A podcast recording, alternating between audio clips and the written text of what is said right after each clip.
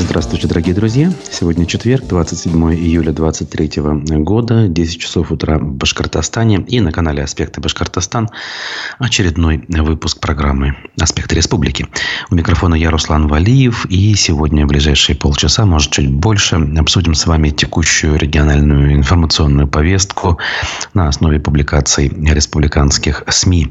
Может быть, не только СМИ, но и любых информационных источников.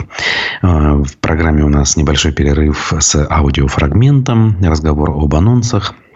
Э, в общем, все как всегда, а, соответственно, я напомню, э, что э, лайки, они, как всегда, нами приветствуются, для вас ничего не стоит.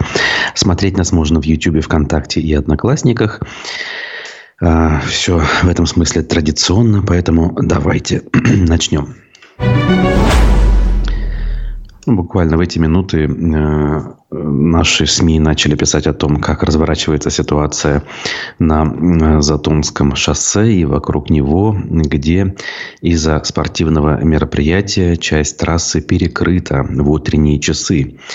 Вот э, пруфы публикуют э, фотографии. Э, первым, насколько я понимаю, информацию опубликовал городской телеканал ЮТВ, ссылаясь на видеоролики очевидцев и на собственные камеры наблюдения.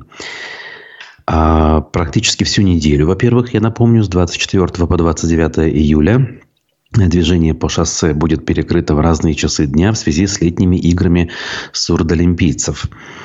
«Мы вместе. Спорт» называется мероприятие. Таков лозунг, вынесенный в заголовок соревнований. Спасибо организаторам за пробку, пишут люди. Идеальное место выбрали, выбрали для игр. Люди здесь а люди, здесь есть просвет.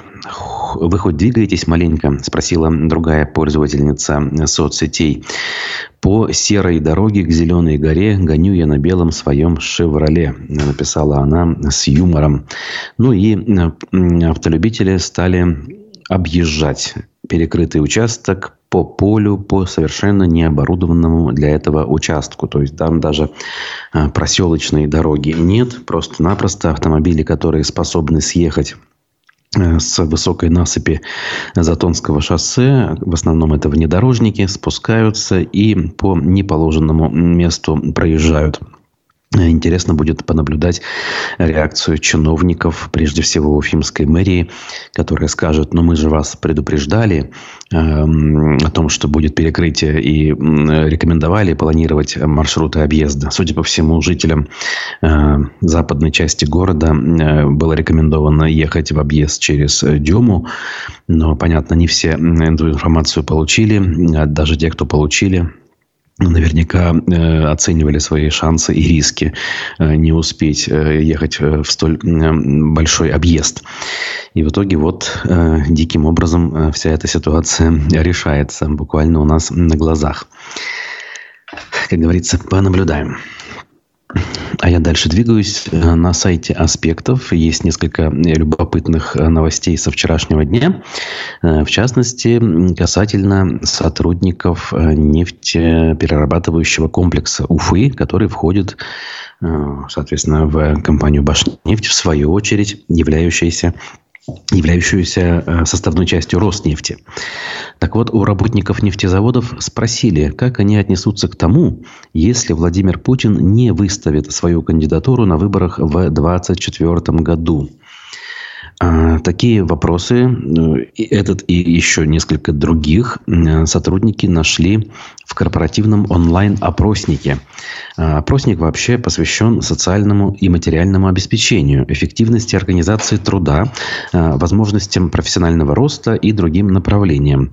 Сообщают организаторы, что опрос проводится анонимно, но Э, есть основания полагать, что многие сотрудники, отвечая на вопросы, по сути, в личном кабинете, э, будут, э, мягко говоря, волноваться по поводу того, насколько все-таки эти опросы ведутся именно анонимно, а не с привязкой к личным кабинетам и личным данным тех или иных сотрудников.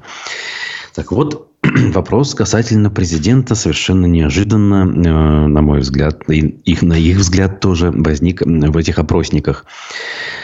На вопрос об возможном неучастии Путина в выборах президента предлагается несколько вариантов ответов. Так вот, какие эмоции не выдвижение Путина может вызвать? Радость, надежду, облегчение, удивление, безразличие, разочарование, сожаление, либо тревогу. Среди прочих вопросов по условиям труда авторы анкеты в последних пунктах поинтересовались, э, ходит ли э, работник на выборы и, э, значит, они пишут, «А, это значимое событие, которое может повлиять на жизнь людей в стране. То есть человек может таким образом отнестись к выборам. Либо выборы президента ничего существенного не изменят в жизни людей. Также респондентов спрашивают, пойдут ли они на выборы на избирательный участок или проголосуют через госуслуги. Ну, видимо, если такая возможность предоставится. А, значит, в заключительном вопросе работников Башнефти спросили об их отношении к решениям и действиям властей за последний год. Изменилось оно или не изменилось? Если изменилось, то ухудшилось или улучшилось? Э, и всего три варианта ответа. Скорее ухудшилось, скорее улучшилось или не изменилось. Один из сотрудников рассказал аспектам, что каждый день руководство отчитывается о том, сколько человек прошли опросник. Стало быть, добровольно-принудительно сотрудники э, призываются к тому, чтобы в этом опросе поучаствовать. Очень любопытная история. Хотелось бы понять, э, для чего это руководству Башнефти и, судя по всему, всей Роснефти, какие выводы они хотят из этого сделать, кому на стол они хотят данные выводы предоставить. В общем, интересно. И э, если вы, друзья, не работаете в Башнефти, но хотите в аналогичном э, опросе поучаствовать, то у нас в телеграм-канале «Аспектов» вчера э, вопрос этот продублирован. Э, ключевой вопрос имеется в виду, который касается возможного невыдвижения Путина на выборах президента в 2024 году. Выскажите свое отношение, э, нам интересно. Там уже довольно активно голосование прошло. Результаты для нашей аудитории вполне ожидаемые, но и варианты непредсказуемые на первый взгляд там тоже есть. Э, среди тех, которые выбрали наши респонденты, имею в виду тех, кто подписан на канал «Аспекты». Вот.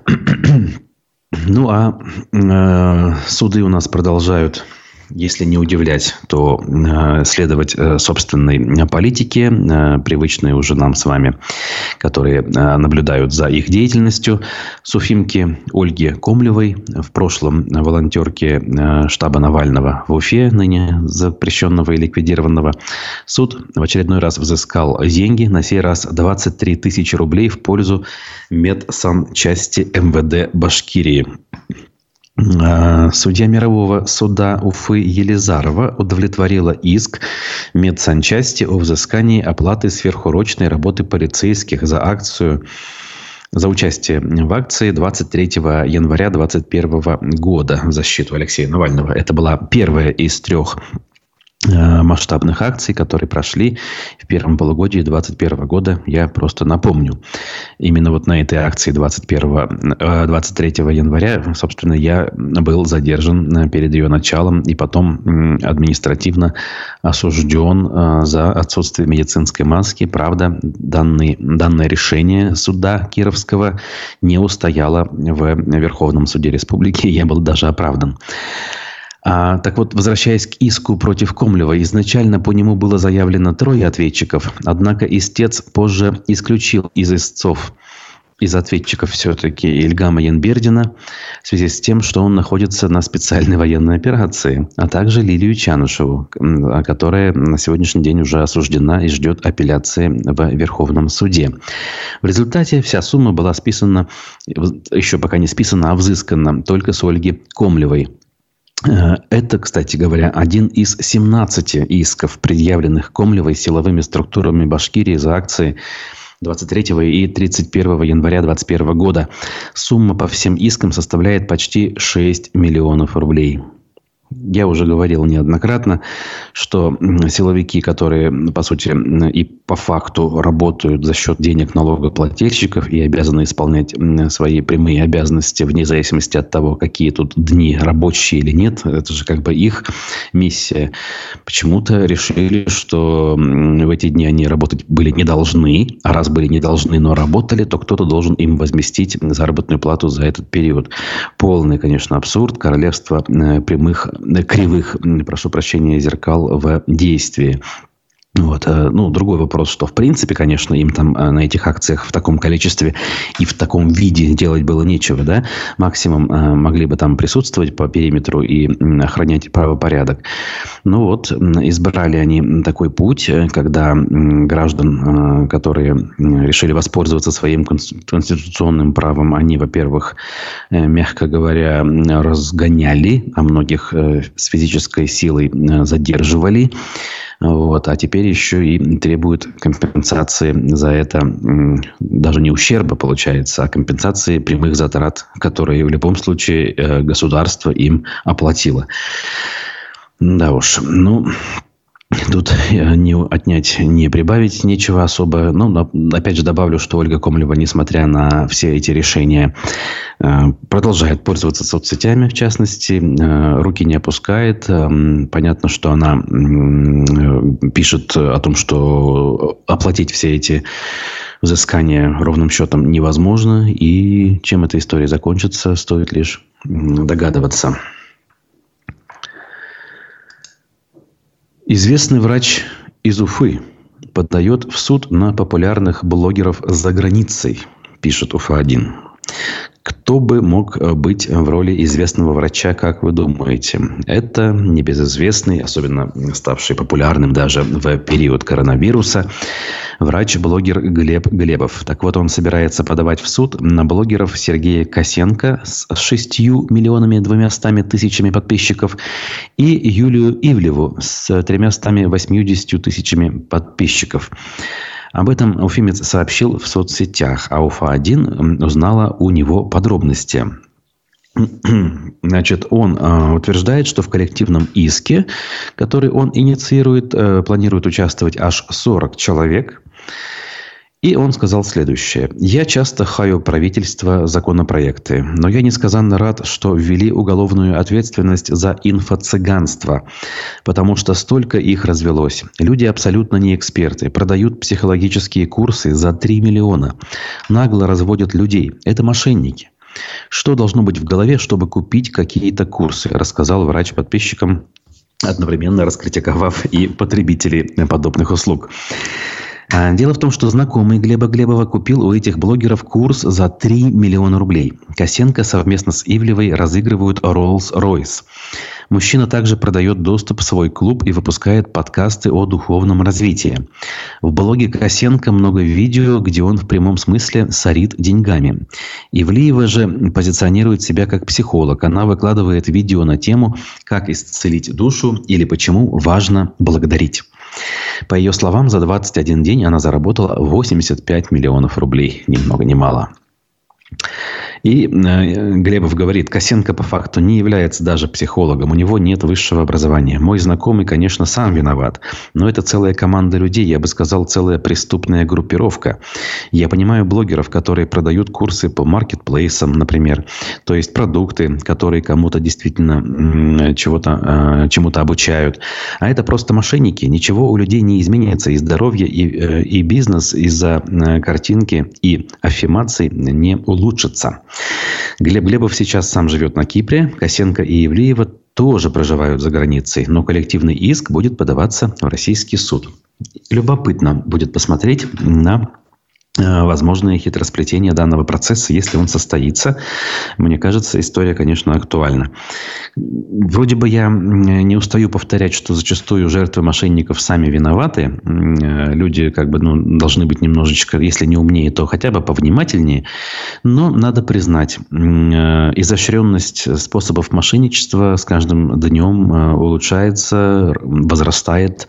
И иной раз даже люди, казалось бы, э, умудренные опытом, разбирающиеся, ну, например, в финансовых мошенничествах, поначалу мягко говоря, ну, не то чтобы ведутся на вот эти вот ухищрения, но где-то только сомнение закрадывается. Я вот и сам был в такой ситуации и был свидетелем того, как э, другие люди э, начинали сомневаться. Уж очень все выглядит порой э, серьезно и реалистично. Понятно, что э, целевая аудитория такого рода мошенников, она конкретная зачастую. Ну, если говорить про финансовых мошенников, то это зачастую пожилые люди, которых разводят на деньги э, э, с аргументацией такой, что якобы дети, родственники ближайшие оказались в сложной ситуации. Взять недавний пример, когда под камеру мобильного телефона мужчина не соглашался с тем, что его предупреждали э, у банкомата в Уфе не класть деньги, положить трубку и перестать общаться с мошенником. Мужчина, несмотря на все увещевания, продолжил свои действия, отстранился от э, э, сочувствующих ему окружающих граждан, от полицейских и, в конце концов, перевел таки мошеннику крупную сумму денег. То есть, когда за живое цепляют, за теплые чувства к близким родственникам, зачастую здравый смысл у людей, к сожалению, отключается.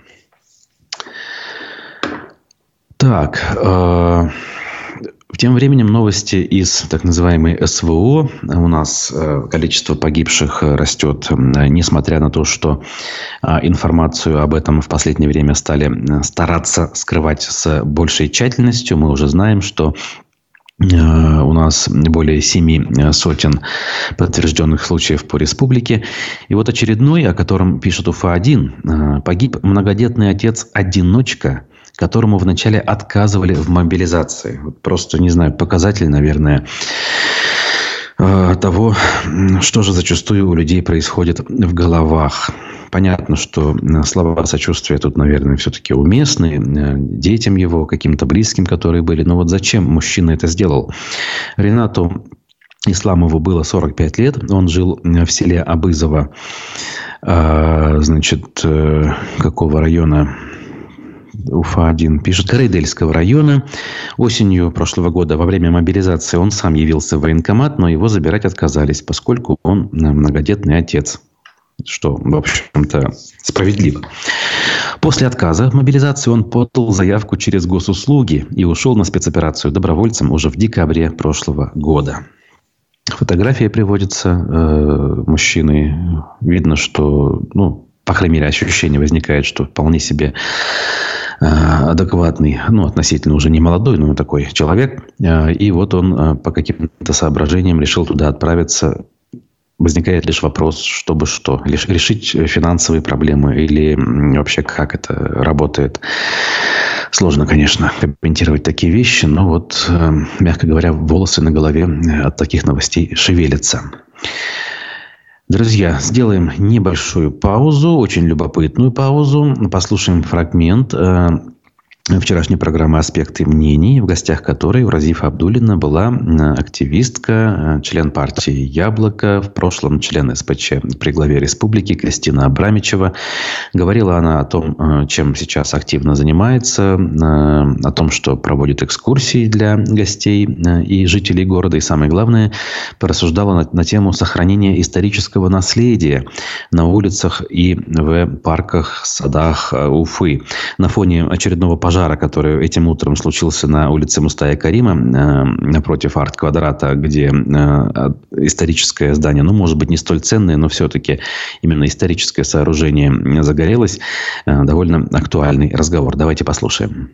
Здравствуйте. На улице Гоголя есть исторические дома, которые бы хотелось сохранить целым ансамблем, чтобы в Уфе была еще одна полупешеходная улица. Какая ситуация с этими домами? Можете что-то сказать? Угу. Если с улицы Большой Казанской, то есть нынешней Октябрьской революции, там уже есть какие-то подвижки в преддверии юбилея города. Нам обещают, что она станет таки пешеходной ее благоустроят. Не знаю, насколько будут сохранены старые особняки. Здесь у нас имеется сомнение, поэтому хотелось бы, конечно, пристально наблюдать за этим процессом. Но, по крайней мере, работы там идут. То по улице Гоголя, конечно, э, более удручающая пока что ситуация, начиная с особняка Гурылева. По Гоголя 22 э, находится он рядом с Верховным судом, и мы знаем, что у суда есть определенные планы на даже не на особняк, а на место, на котором он стоит. Им хотелось бы там сделать парковку себе. Поэтому памятник под угрозой уже который год. Жильцы сначала, сейчас они уже расселены. Сейчас мы только, архзащита, пытаемся сдерживать это наступление, потому что подозреваем, что если снесут этот особняк, то улица посыпется один за другим. Понятно, что уничтожая контекст, мы оставляем выдернутыми из этого контекста объекты культурного наследия, которые защищены, но они уже будут настолько вне контекста, что это уже не будет цельной исторической средой, да, и опять же в их существовании тоже мало смысла будет. Но останется там вот музей Мажита Гафурии через три дома от Гурылева. Один сам по себе. И там еще некоторые дома. Поэтому, да, с улицы Гоголя очень сложная ситуация. Там и деревья активно вырубают. Вот э, жалуются жители, что улица лишается своего исторического, можно сказать, зеленого убора, убранства. У нас и так много было вырублено деревьев э, на стареньких улицах в процессе вот расширения дорог очень сложно в летний период, в жару сейчас ходить по старым улицам, которые были когда-то тенистыми, зелеными, очень уютными. Сейчас это вот пекло бетонированное, пока еще вырастут заново эти деревья. Вот улица Карима, коммунистическая, вспомним, какие они раньше были. Видимо, и Гоголя тоже ожидает эта судьба, и как раз мы, Арзащита, хотим через некоторое время скоро сделать экскурсию именно по улице Гоголя, Гоголевской, Ханыковская, ее первое название в честь губернатора, с тем, чтобы напомнить, что это одна из старейших улиц, и э, необходимо ее максимально сохранить. Вряд ли ее сделают, конечно, пешеходы, пешеходной, потому что, ну, вот уже Большая Казанская, уже и так делают. Хотелось бы, конечно, чтобы весь центр был избавлен, да, исторически от этого бесконечного потока машин, но, скорее всего, ну, сложно будет сделать платный въезд. А сколько, сколько лет этой улице? Хотя такие идеи были, ну, сколько? Много 19 века. Ну, самый старейший у нас Все понятно. конечно, Больше сначала основание Уфы, это там Московская, Посадская, вот которая возле ну, монумента. Дружбы, там, угу. где начинался город Уфа. Эти, конечно, они позже уже были, согласна. Ну, тут целая сейчас серия будет таких вопросов План посыпаться. Да, конечно, пожалуйста. На днях в СМИ написали, что в саду Аксакова будут установлены очередные арт-объекты. Зачем они нужны в историческом саду, что будет с исторической аркой? Ну, тут два вопроса. Да, два в одном. Мы тоже считаем, что они не нужны даже не сами по себе арт-объекты, а вообще реставрация, или как они ее называют, я не знаю, благоустройство, да, этого парка, оно не должно было быть так проведено, как с остальными парками. То есть есть отличие. Какой-то молодой современный парк в современных районах, в Деме, в Шакше, в развивающихся,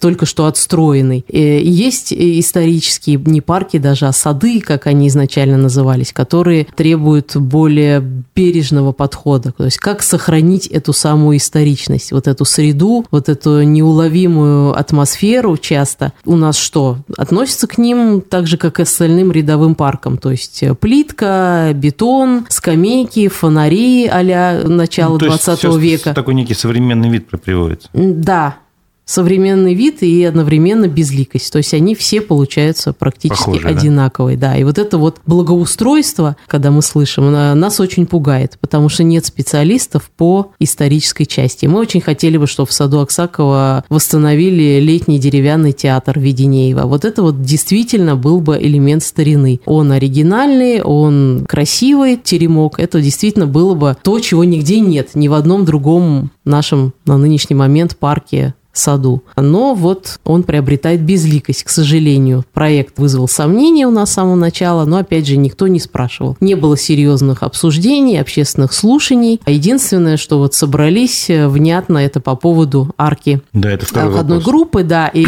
надо сказать, интересно, что она отдельный объект охраны. То есть весь сад, памятник истории архитектуры, а арка входных ворот отдельно охраняется. Там была очень, да, такая напряженная дискуссия с сознательной частью, так скажем, горожан, которые говорили о том, что их не устраивает современный вид, реконструкция э, сада, что он совершенно потерял свое лицо и никакой историчности уже не может идти речи. Там просто напихают вот современных арт-объектов, и дай бог, если они будут качественные. А если это будут говномонстры, как я их называю, которыми заполнили парк Якутова, да, тоже один из старейших парков, известен известен автор Халид Галиулин, скульптор, я не устану повторять я думал, его имя. Да, почему мы должны скрывать? Ему же не стыдно за свои поделки. Эти действительно страшные скульптуры, которые по всему городу расставлены, штампованные, совершенно некачественные, с нарушением пропорций, просто эстетически на них неприятно смотреть. Они страшные, с выпученными глазами, а еще их часто красят какой-то воистину какашечный цвет почему-то. Вот именно вот такой коричневый оттенок выбирают, Ну, это, чтобы видимо, их покрасить. отражение нашей эпохи, я скажу. Да. Прослушали мы с вами э, мнение Кристины Абрамичевой по поводу того, как у нас происходит в том числе благоустройство, иногда так называемое благоустройство общественных территорий. Э, Не могу не согласиться, вот по- в части парка Аксакова, по-моему, все очень э, логично и справедливо она говорит. Вот. э, Добавлю от себя, что у нас сегодня Андрей Потылицын, один из самых популярных э, спикеров э, в гостях программы «Аспекты мнений». Совсем скоро будет, поэтому следите за анонсами, за ссылками, которые у нас в Телеграм-канале и в YouTube-канале публикуются. Слушайте и комментируйте. Вот. А сейчас я дальше продолжу. У нас есть еще о чем поговорить. Обращу внимание на публикации Медиакор сети. Э, Они ссылаются на пресс-конференцию главы ГИБДД Владимира Севастьянова. Он рассказал э, о технической проблеме по всей стране. Оказывается, есть некая проблема с регистрацией автомобилей и выдачей прав. А, Значит, он обратился к жителям даже с этим. Значит, их, соответственно, просят э, как настоящих водителей, так и будущих водителей не паниковать в случае, если их визит совпадет с техническим сбоем программного обеспечения. Сбои могут создавать трудности при регистрации транспортных средств, а также при выдаче удостоверений. Особое внимание Севастьянов обратил на то, что проблема носит исключительно технический характер и наблюдается на территории всей страны. Глава ГИБДД республики пообещал, что в работоспособность подразделений госавтоинспекции э, будут внесены, получается, изменения, она будет восстановлена в ближайшее время и принес извинения за неудобства. С чем бы это могло быть связано? Э, Интересный вопрос. Также водитель, руководитель ГИБДД, пишет Башинформ, назвал дороги смерти в республике. Вот это вот э, клише, этот штамп журналистский, конечно, продолжает жить, жить своей жизнью, а руководитель ГИБДД э, всякий раз его поддерживает в жизнеспособном состоянии, э, называя такие эти самые дороги. В очередной раз лидером, судя по всему, по аварийности и смертности стал участок трассы Уфа-Бирск-Янаул э, от Уфы до Благовещенска. При этом он сообщил, что благодаря совместным усилиям и при поддержке главы региона Радия Хабирова там наладили организацию движения, установили дополнительные камеры, которые в том числе считывают непристегнутый ремень безопасности и выезд на встречную полосу. А, Другой участок опасный восьми- в- протяженностью 86 километров – это Дюртюли-Нефтекамск, где фиксируется большое количество погибших в течение года. Второй год подряд люди гибнут в Иглинском районе на трассе М5.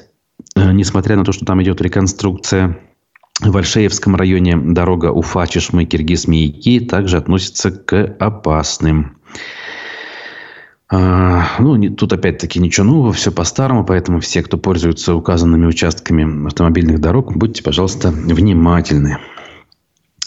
Ну, а касательно общественного транспорта, нам пишет пользователь с ником Инорс. 207 маршрут в Инорсе на грани исчезновения. Помогите ему сохраниться. Мэрия Уфы. Кстати, да, жители Норса, которые ездят в центр, э, ну, как бы очень лю- любили последние годы, уже много довольно лет, этот маршрут, поскольку он относительно быстро добирается до центра, в отличие от тех же маршрутов Башавтотранса, вроде 74 или 226. Вот. Но ввиду транспортной реформы, не побоюсь этого слова, у нас проблемы вот с такими востребованными маршрутами. Вспомнить хотя бы историю э, предпринимателя Виктора Искалина, который пытался таки объяснить э, свою, свой подход к работе, э, вступал даже в публичную дискуссию у нас в студии «Эхо Москвы», общался с на тот момент министром транспорта Александром Булушевым. А, очень горячая дискуссия была, вспоминаю я. Но, опять-таки, к чему она пришла? Да ни к чему. Буквально в ближайшее время после эфира а, все вот эти требования, формально исходящие не от Минтранса, а от уфимской администрации, привели к тому, что Искалин ушел с рынка, в конце концов. А, все, как мы любим, все, как у нас заведено. В Уфе экс-начальника полиции, отдела полиции, будут судить за то, что он якобы заставлял подчиненных брать кредиты. Ну, я думаю, тут слово «якобы» даже лишнее. Очень похоже на правду, э, когда мы такие новости читаем. Данному товарищу инкриминируется мошенничество, совершенное с использованием служебного положения. По данным следствия, с 20 по 22 год полицейский, имея финансовые проблемы, используя свое служебное положение, убедил 10 подчиненных взять на себя кредитные обязательства с последующей передачей ему денежных средств. Новости нашего городка.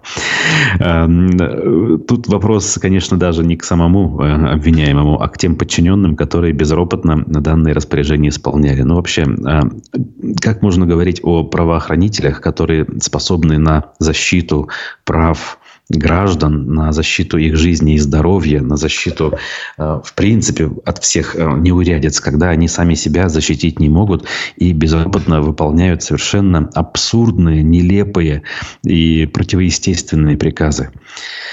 Ну, опять-таки, чего ждать? Э, знаете, иной раз кажется, что вот эта реформа Э, милиции 2010 года, после которой милиция у нас превратилась в полицию, она в конце концов э, привела к обратному эффекту, хотя целью там было озвучено, что надо бы кадры освежить, аттестация тогда еще это бурно проходила, э, некоторые сотрудники ее не прошли, как бы заявлены были очень благородные цели. Но, впрочем, человек, который тогда страной руководил, в принципе, выглядел довольно прилично, в отличие от того, как он выглядит сейчас.